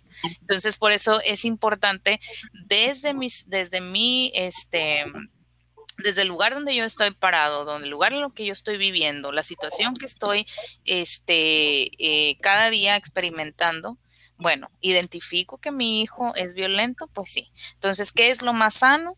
Pues a lo mejor si yo estoy viendo que el problema es más social, en casa, pues tal vez considerar esta parte, ¿no? Eh, si a lo mejor yo veo que es más en mi casa, este, que a veces es más difícil de aceptar, a veces nos topamos con eso ya cuando van, por ejemplo, llevan al niño a, terapia, ¿no? Y dicen, este, pues aquí lo traigo porque este niño es bien así, bien así, bien así, y yo no sé qué le pasa. Entonces ya platicas con los papás y les dices, ¿sabes qué? Pues lo que le pasa probablemente tiene mucho que ver con lo que ustedes están diciendo, este, de lo que han venido eh, trabajando y haciendo con el niño o situaciones entre ellos de pareja, ¿no? Y pues ahí dicen, ¿saben qué? Aquí yo no le entro y ya no llevan al niño y ya no trabajan nada. ¿Por qué? Porque no están dispuestos a. Entonces, ¿qué quieren? Es como, el niño es el que yo veo mal, te lo traigo, arréglalo y ya se resolvió el problema, ¿no? Porque el niño, porque a veces llegan con, el niño no me obedece. ¿Y qué quiere que le obedezca, no? Y a veces son cosas que dices, oye, pues tal vez ya no va dentro de, ¿sí? Entonces, digo, es importante tener por eso un criterio. Entonces, te digo, en ese sentido, yo creo que por, por eso nosotros, al menos como profesionistas de la salud o este, profesionales de la salud, siempre sugerimos acudir a, a pues a, buscar la orientación, más que nada. Entonces, este, porque como tú decías, ¿no? Es muy, bueno, yo hace un momento también lo mencionaba, pues somos diferentes y vivimos en situaciones y en condiciones distintas, tampoco vamos a generalizar, no vamos a juzgar, pero pues sí es importante identificar si hay un conflicto, pues cómo le vamos a, cómo lo vamos a trabajar, ¿no? Y si realmente eso es un conflicto o eso que yo estoy viendo o realmente es un conflicto más grande o qué. Ya. Bueno, ya para cerrar así el capítulo del día de hoy, eh, Sara antes de, bueno, pre-pandemia a Sara actual, ¿ha cambiado mucho? Em, pues fíjate que yo siento que no. Mm, así como que mucho, yo creo que me he adaptado a ciertas cosas. Eh, mm, yo te voy a ser bien sincera, yo no me sentí eh, tan aislada, yo no me sentí tan encerrada. Realmente yo, a pesar de que yo trabajaba en línea como quiera, pues yo seguía trabajando. Eh, pues yo digo, tenía que ir al súper, tenía que moverme, eh, sí, salía a sí salía a trabajar este, durante cuando estaba el proceso, bueno, perdón, la pandemia se puede decir como más fuerte y hasta la fecha. Eh, obviamente todo controlado, ¿verdad? Tratando de tener los cuidados, todos los protocolos, aparte en mi área de trabajo, pues sí era como, es un requisito importante, ¿no? Hablamos de, del área de la salud. Entonces, este, yo siento que no, creo que me ayudó mucho a identificar Em, creo que más bien esta parte de, adaptarte. Creo, me parece que yo logré adaptarme hasta cierto punto, este, en muchos aspectos. No sentí, como te digo, este miedo, este terror que muchas personas a mi alrededor, por ejemplo, sintieron. Tengo amigos que es fecha que no van ni al Oxxo, o sea, no salen para nada. Entonces digo, está bien, digo, si tú tienes esa oportunidad de elegir y decir, oye, pues no voy, pues no vayas. A lo mejor yo no tuve tanto esa oportunidad, ¿verdad? O sea, yo pues digo, si tengo que salir, si tengo que ir a surtir, este, no sé, digo, hay gente que dice, pues pides en línea, ¿no? Eh, pero bueno, hay personas que preferimos eh, hacer compras de otra manera. Y no era el hecho de, ay, voy a salir porque como no he salido, pues voy al súper, ¿no? Mejor voy. No, este, simplemente que no teníamos a lo mejor esa facilidad en su momento. Entonces, te digo, yo siento que cambiado en sí, yo, Sara, no, este, pero creo que me ayudó a ver muchas cosas, me ayudó a ver que hay mucho miedo en las personas, que hay, este, es muy fácil de pronto controlar los ambientes y también este pues esto genera mucha angustia que el aislamiento en las personas ya nos dimos cuenta que no es muy sano. Este sabemos que como te decía hace rato, somos seres sociales, venimos desde el momento en que venimos de dos personas, somos sociales, ya somos un dos, ya es sociedad. Entonces, este, ya desde que estamos aquí, somos seres sociales y aprendemos de la misma sociedad, empezando la primera, que es nuestra familia, ¿no? Entonces, imagínate, el, el de pronto decir y estar acostumbrado a, a, ya incluirte en una escuela, en un trabajo, el simple hecho de salir a la calle, al parque, al, al camión, este, donde tú quieras, ya el que me lo quiten de un día para otro, pues claro que va a tener un impacto fuerte. En algunos, en otros, pues como te digo, se adaptan, pero sí el aislamiento creo que eh, para la mayoría fue algo como un poco enfermizo de cierta forma, ¿no? Creo que también hubo mucha paranoia y cuestiones colectivas. Me tocaba escuchar esto de, oye, ya no puedo dormir bien, ¿no? Y yo antes dormía súper bien y yo decía, pues sí, a lo mejor ahora en pandemia, pues no te levantas tan temprano, porque trabajas en casa, ¿no? O a lo mejor ya este, el trabajo pues está relax y digo, ay, pues me echo un sueñito y en la noche pues no me puedo dormir. Entonces a veces no lo veíamos de esa manera como lógica, ¿no? entonces era, no, sí, es que ya tengo una... ¿Mande? Simplemente el día a día, o sea, no tienes el mismo desgaste físico.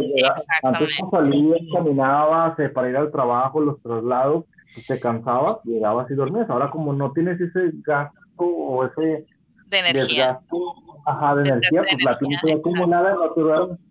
Exactamente, y eso es a lo que yo me refiero, o sea, yo creo que yo desde mi perspectiva, yo lo vi así, este, por eso te digo, yo no me, no me siento ni me sentí asustada en ningún momento, sí me preocupaba el hecho de, pues de en algún momento, por ejemplo, yo adquirir este virus o algo así, pues de pronto ir con mis papás, que son de la tercera edad, bueno, en el caso de mi papá, y decir, híjole, ya este, vine a transmitir aquí a mi familia esta situación, este, pero decía yo, bueno, este, pues sí, un tiempo dejé de pronto de ir muy seguido, hasta después ya dije, bueno, ya, este, ya estamos como un poco acostumbrados, te vas adaptando, pero te digo, sí, yo creo que en sí en mí no, no siento que haya cambiado algo, yo creo que lo único que cambió es esta inactividad, como mencionas, y que pues sí, yo lo vi muy reflejado en mi peso. Aumenté un poco de peso, ¿verdad? Pero es esta parte de la inactividad.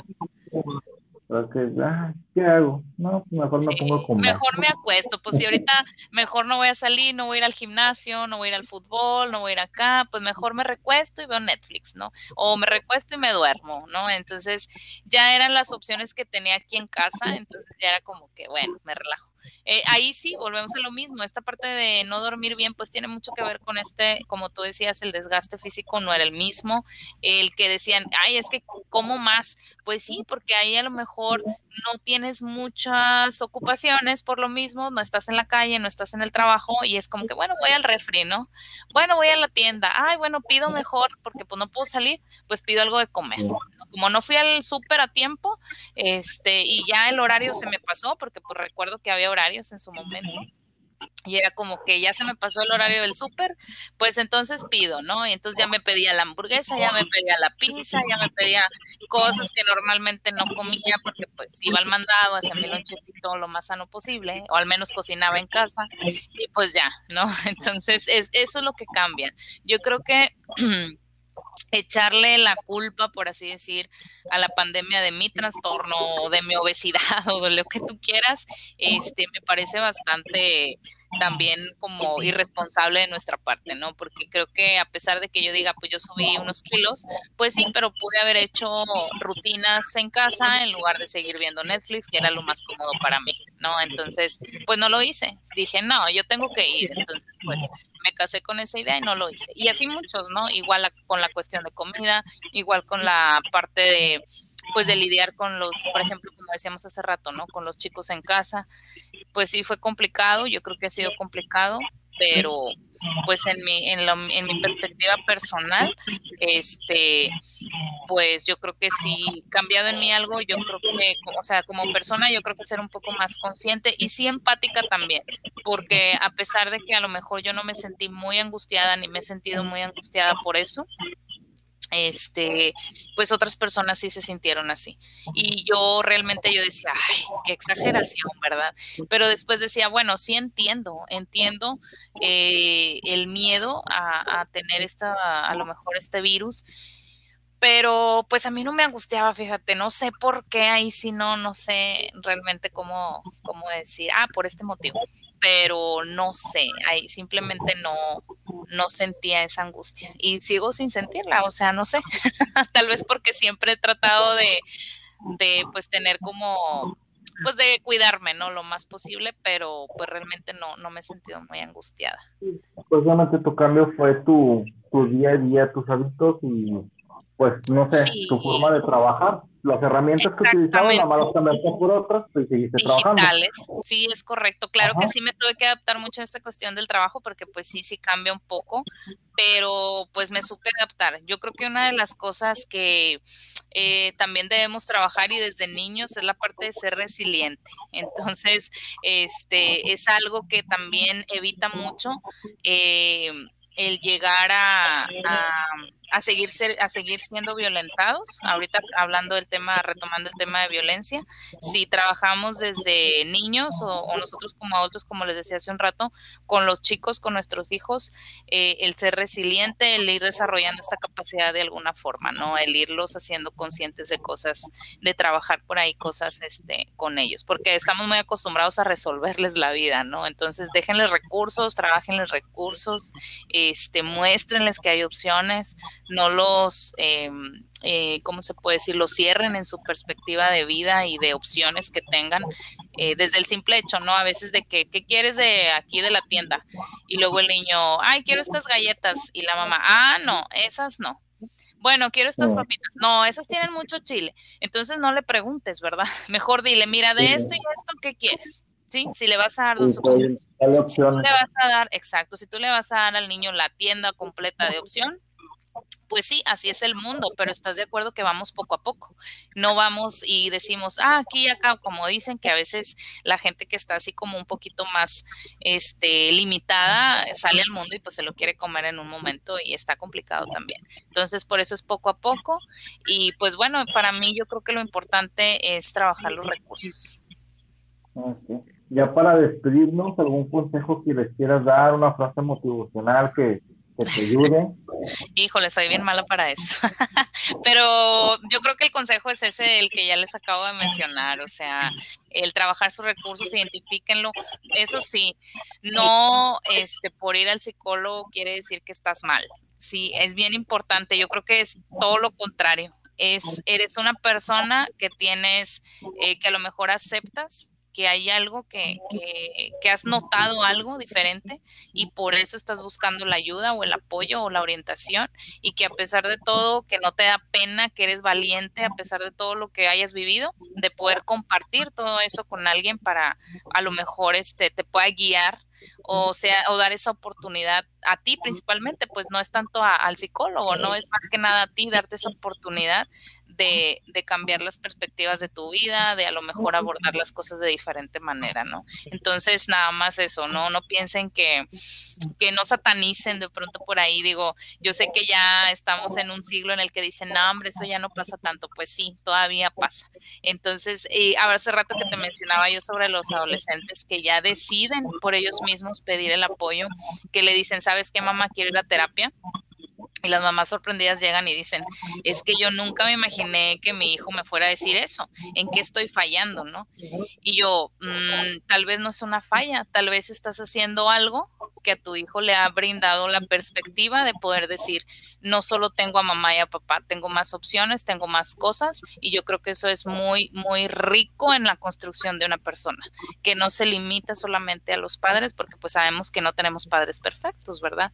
Hay más, hay más cosas, hay más opciones, hay más personas, hay profesionistas eh, encargados de, poder orientarlos, ¿no? Entonces yo creo que eso es muy bueno. Fíjate que, sí es muy importante lo, que acabas de decir, de no solamente ir a, con, un psicólogo, eh, para cuando ya tienes algún problema, un trastorno o cualquier cosa, más.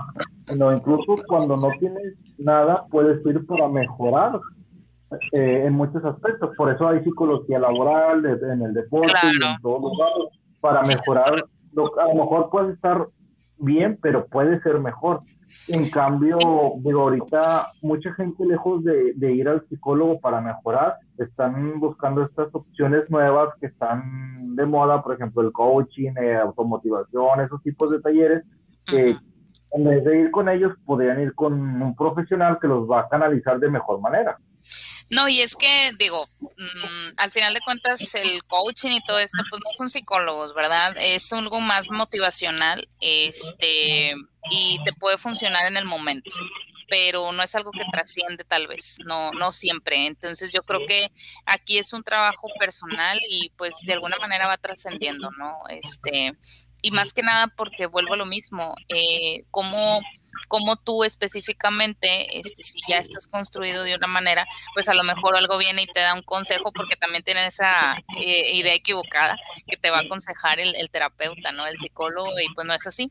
Yo creo que lo, lo menos que hacemos es a veces dar consejos. Yo creo que es más como eh, ir dando apertura a cosas que a lo mejor no hemos visto y, poder partir de ahí, ¿no? Como de esta parte que esa oportunidad que se tiene por ahí.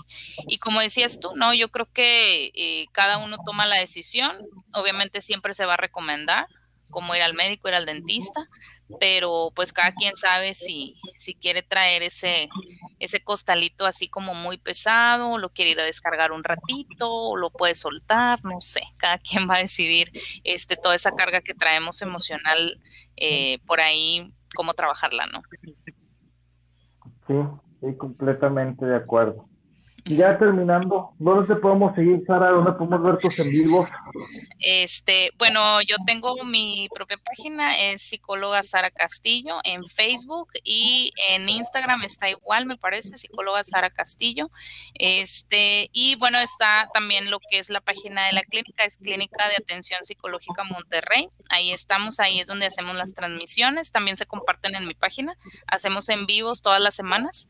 Este, sobre, bueno, obviamente varios temas diversos, hablando pues desde como el que hablamos hoy, hablamos de violencia, hablamos de eh, la infancia, hablamos de sexualidad, hablamos, digo, aparte en las páginas ahí nos proponen los temas. De hecho, hablamos de estrés laboral, que fue uno de los que tú nos propusiste, si te acuerdas.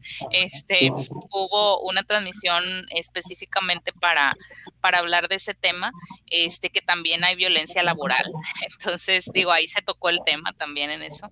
Eh, y bueno, no, hay muchos, hay mucha apertura en cuanto a los temas. Tratamos siempre de pues abarcar lo más que se pueda y pues estamos siempre abiertos también a, a opiniones, a sugerencias. Este, yo creo que al final, como te decía hace un momento, este tipo de espacios, igual que lo hacemos nosotros en nuestras redes sociales, em, es para, me parece a mí, bueno, mi intención casi siempre es, este, si algo de lo que me dijo, a lo mejor se chutó una hora, dos horas hablando y yo dije, ay, está diciendo muchas cosas que nada que ver, pero algo que dijo ahí me hizo clic, yo creo que ya logramos el objetivo, ¿no?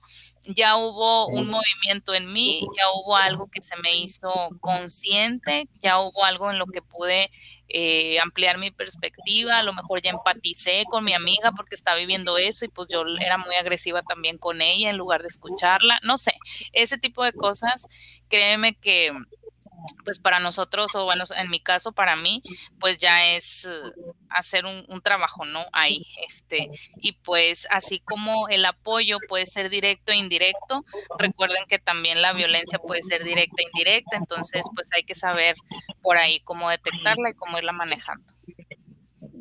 Bueno, nos repites tus redes y el nombre de tus programas. Ayer quisimos acordarnos, Laura y yo, pero no nos acordamos del nombre de los programas donde salen. Este, las redes son psicóloga Sara Castillo y en Facebook y en Instagram y en la Clínica de Atención Psicológica Monterrey. Ahí hacemos la transmisión por lo regular todos los jueves. Se llama el Psicochal. Ahí es más como una plática muy abierta. A veces leemos también este, preguntas en vivo de, las personas que nos están viendo.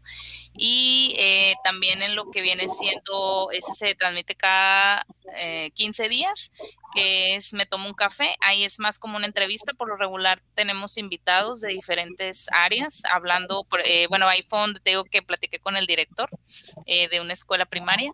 Este, esta, justamente mañana miércoles tengo eh, otra entrevista, bueno, voy a hacer una entrevista a otro maestro de, de primaria. Por ahí nos va a compartir algunas cosas justamente retomando el tema de, de la escuela en línea, la, la pandemia y todo esto. Vamos a abordar ese tema.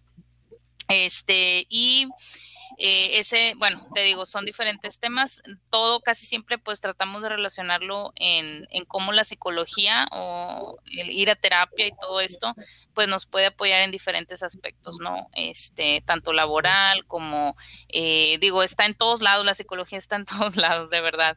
Eh, a veces creemos que no, pero sí, está en todos lados, nada más que pues nos gusta, como dicen, hacernos pato.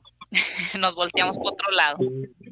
Y hasta que ya no vemos todo el caos es cuando ya lo notamos. Sí, así es. Pues ahí, si pueden, pues seguir en, síganme ahí en las redes, ahí por lo regular, pues constantemente subimos información, bueno, eh, subir información, este, ahí también se promocionan las transmisiones para que sepan a qué hora y qué día están. Y pues obviamente en algunos casos ponemos el tema, en el psicochal por lo regular no ponemos los temas, porque es como sorpresa, entonces como que a ver, la voy a ver, ay, si me llama la atención, no me llama la atención, pregunto, no pregunto, este, y, y pues bueno, ahí es como esta propuesta que nosotros trabajamos en, en nuestras redes también. Para las personas que, que vayan a, empezar a seguirte o a seguir a la página de, de la clínica, en caso de que se quieran acercar por ayuda por Messenger, ¿lo pueden hacer? Sí, pueden pedir los informes, los informes directamente al Messenger. De igual manera, en mi página está mi número. Ahí yo contesto directamente. Obviamente a veces no contesto rápido, nada más este, porque pues a veces sí con, pues tengo trabajo, ¿verdad? Y se me complica un poquito, pero de que les contesto, les contesto. Este, pueden mandarme algún mensajito, pero por lo regular en Messenger, porque este, ahí también, pues ya mi asistente me apoya con responder y si hay que, si quieren agendar cita, pues ya ella lo, también lo, me puede apoyar en eso. Perdón, me imaginé, no sé, que ponías a Jimena no, hombre, cállate. Sí, ya sé. No, ella luego, luego va a decir, pues págame. Sí, sí, por todo cobran. Obviamente. Sí, no, esos niños están tremendos. No, este, sí, obviamente en la clínica también, pero eh, el asistente que tengo ahí también contesta en mi página personal, manda la información. Obviamente cuando no siempre contesta ella, a veces contesto yo, pero como les digo, si no contesto inmediato es porque pues obviamente estoy ocupada por ahí en sesión o en otros trabajos que tengo por ahí. Entonces sí es importante eh, tener un poquito de paciencia. Pero sí, siempre contestamos. De hecho, ahí mismo en la página te ponen, ¿no? Contesten tanto tiempo. Sí, el, auto, no sé cómo se llama, pero sí, sí, sí. Sí, entonces. Te, te rápidamente Sí, ahí eh, psicóloga Sara Castillo, manden eh, Messenger, dudas, este, si quieren agendar citas, si quieren a lo mejor que me quieran volver a oír acá con, con Alejandro, pues yo puestísima, el tema que quieran abordar, pues con todo gusto, ya sabes. Y muchas gracias por la invitación. No, a ti por darte el tiempo y pues bueno, que es algo que, que todos necesitamos escuchar o a lo mejor, bueno, los que siguen el podcast pueden identificar eh, conductas violentas que a lo mejor pues, no las habían tomado en cuenta y esperemos y, algo de lo que hayamos platicado el día de hoy les sirva bastante. Y cuenta con ello de que vas a ser una persona que va a ser va a estar seguido aquí en el podcast. Eh, creo que el tema de violencia lo tocamos y, muy por encima. De ahí nos podemos ramificar a más pero obviamente no nos podemos no nos podemos dar todo el tiempo, pero en los siguientes capítulos retomamos un tema, eh, bien, como tú dices, puede ser en, en el trabajo, en la escuela y hablar del tema del bullying. también, en redes sociales también. Todo, sí, sí, realmente es un tema muy amplio que nos va a dar para, para platicar y esperemos que todo esto le, le ayude a todos los que nos están escuchando. Claro, de hecho, sí, antes de que terminemos, hay un violentómetro. Empezamos a veces desde poner apodos, ignorar a la persona. Hay una, hay un grado de violencia que podemos generar por ahí. Entonces, búsquenlo, está en todas las páginas, este, está en internet, búsquenlo así como el violentómetro. Ahí se pueden ir dando cuenta. Ahorita que mencionabas también, ahorita se me fue decirlo, de cómo lo podemos identificar nosotros. Este, léanlo por ahí este, y vean cómo, cómo vamos, eh, tenemos un nivel de violencia, por así decirlo. Entonces, todos lo tenemos, créanme. No, no es como que ya soy un violento, ¿verdad? Eh, y sí, a lo mejor sí lo somos, pero todos tenemos ese grado de violencia, este, y pues hay que identificarlo, y yo creo que si podemos cambiarlo, pues tenemos esa oportunidad. Véanlo por ahí. De igual manera, yo te puedo pasar la información, igual en otro podcast podemos abordarlo. Sí, claro, sin ningún problema. Bueno, es todo por el día de hoy. Nos vemos en el siguiente, bueno, nos escuchamos en el siguiente capítulo. Eh, estos capítulos solo van a ir para Spotify, para eh, plataformas de audio, video. Más adelante queremos hacerlo ya para que todos conozcan, nos conozcan y, y subirlos para YouTube. Muchas gracias, Sara, y esperamos vernos, escucharnos pronto. A ti, Alejandro, que estén muy bien. Gracias. Hasta luego.